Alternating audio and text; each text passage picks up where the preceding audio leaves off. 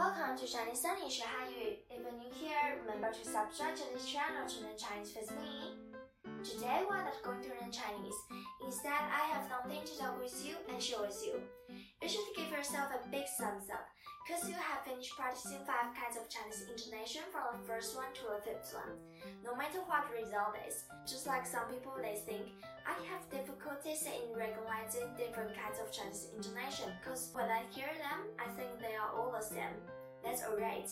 And as to the some people they say I have difficulties in pronouncing different kind of Chinese intonation. I think um, I can recognize it, but I can't really pronounce it out of my mouth. I want to say no problem as well. Because you're just a Chinese and a beginner, you should not give yourself too much stress.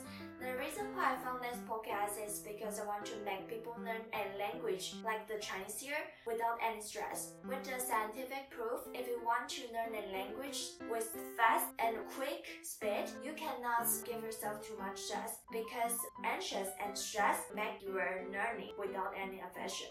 And as to the thing I want to share with you is that in order to make our learning path with the two-way learning, I have already found a club on Clubhouse, also an account on Instagram, so that you can ask me the questions on Clubhouse or Instagram. The Instagram is for question asking, and also in the following episode, some of the learning material I will also post it on Instagram, so that you can see it on Instagram and then listen to it on podcast here. And as to our Clubhouse, it makes you have the way to ask me questions one to one. Like you can explain your questions by coming to the mic and then I can answer you, you know. And as to our YouTube channel, after we get master in listening and speaking of Chinese, I think you want to get a skill like how to write a Chinese word or how to read a Chinese word, right?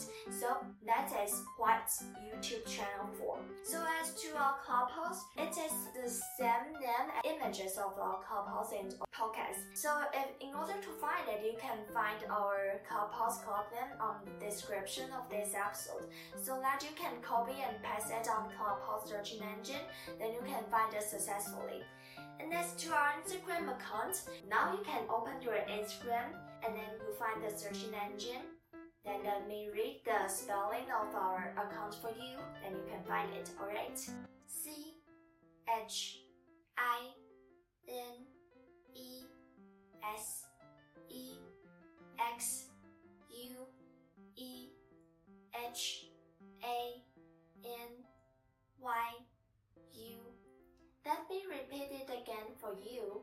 C H I N E S E X U E H A N Y U.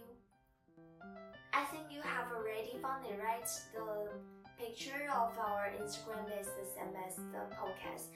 And as to our YouTube channel, it always has the same name as our Clubhouse Club. It is also called Chinese Learning Shi And if you have difficulties in typing the word on search engine, you can find it in the description of this episode. Then you can just copy Chinese Learning Shi Then you can find it successfully. So that's all our thing to share today. Thank you for your join. If you have any comments, feel free to leave below and uh, see you soon in the next episode. Bye bye.